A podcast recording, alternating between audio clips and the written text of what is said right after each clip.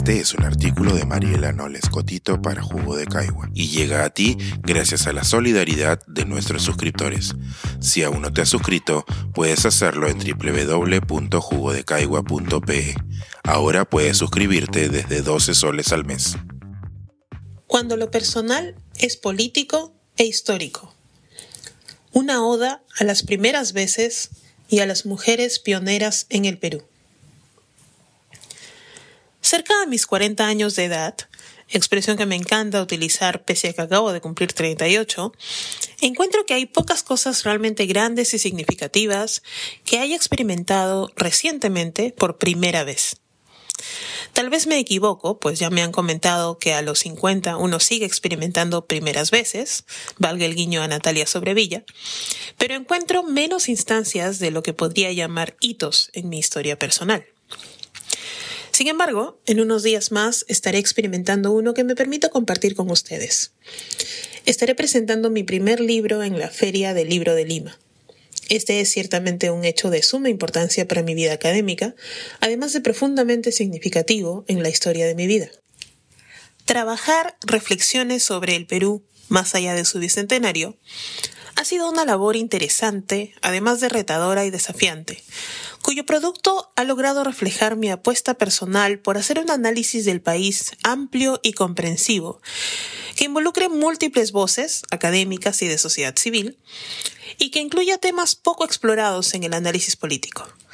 No pretendo con mis columnas, ni ahora con el libro, que usted esté de acuerdo conmigo o convencerle de nada, algo que anuncié en mi primer artículo de Jugo de Caigua, sino presentar una perspectiva adicional o darle un poco de luz a algún punto que tal vez no consideró inicialmente respecto de los temas tratados.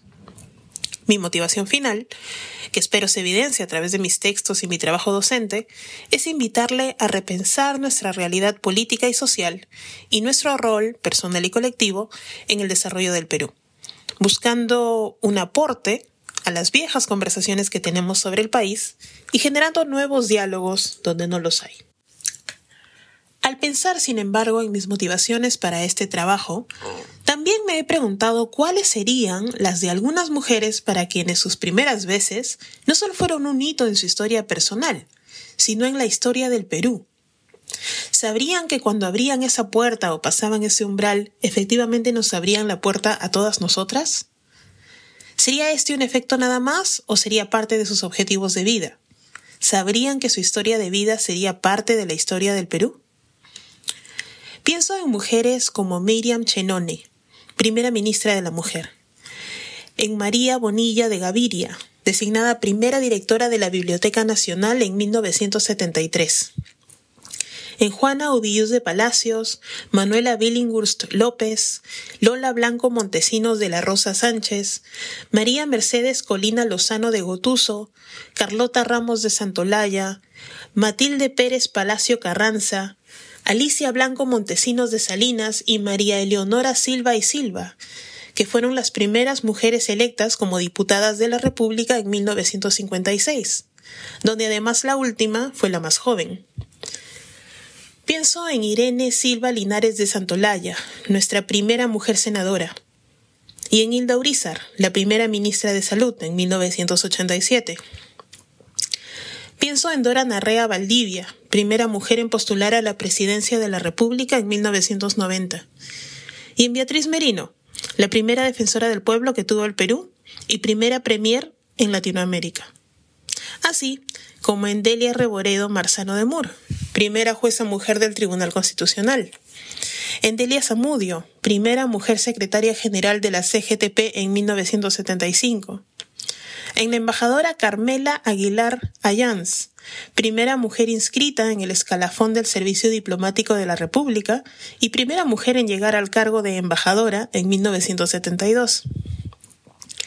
Y en las señoras Paulina Arpasi, María Sumire e Hilaria Supa, primeras mujeres representantes, Aymara la primera y Quechuas las siguientes, en el Congreso de la República. Y aunque seguro se me olvidan muchas mujeres más, no podía dejar de mencionar a Lourdes Barriga Abarca y María Divos Mori, las primeras mujeres coroneles del ejército peruano, ascendidas en 2018, a Ángela García Estación y María Elizabeth Inostroza Pereira, primeras mujeres generales de la Policía Nacional del Perú, ascendidas en 2017. Y a Nuria Sparch, primera mujer ministra de Defensa, designada en el 2020. Nuestra historia está compuesta de muchos varones a quienes recordamos constantemente y que están inmortalizados en nuestros libros de historia, así como de algunas mujeres cuyo coraje no podía ser negado o escondido en estos mismos textos. Mientras tanto, y sin embargo, muchos de nuestros logros, aunque significativos para la historia del país, quedan en manos de las y los investigadores curiosos que, como quien escribe, tienen interés en rescatarlas o poner una luz sobre ellas. Hay muchas formas en que lo personal se hace político. Quizá debamos mirar un poco más allá. A lo mejor identificamos a nuestro alrededor y a través de nuestra propia curiosidad que muchos otros momentos políticos también son históricos. Este es un artículo de Mariela Noles Cotito para Jugo de Caigua y llega a ti gracias a la solidaridad de nuestros suscriptores. Si aún no te has suscrito, puedes hacerlo en www.jugodecaigua.pe. Ahora puedes suscribirte desde 12 soles al mes.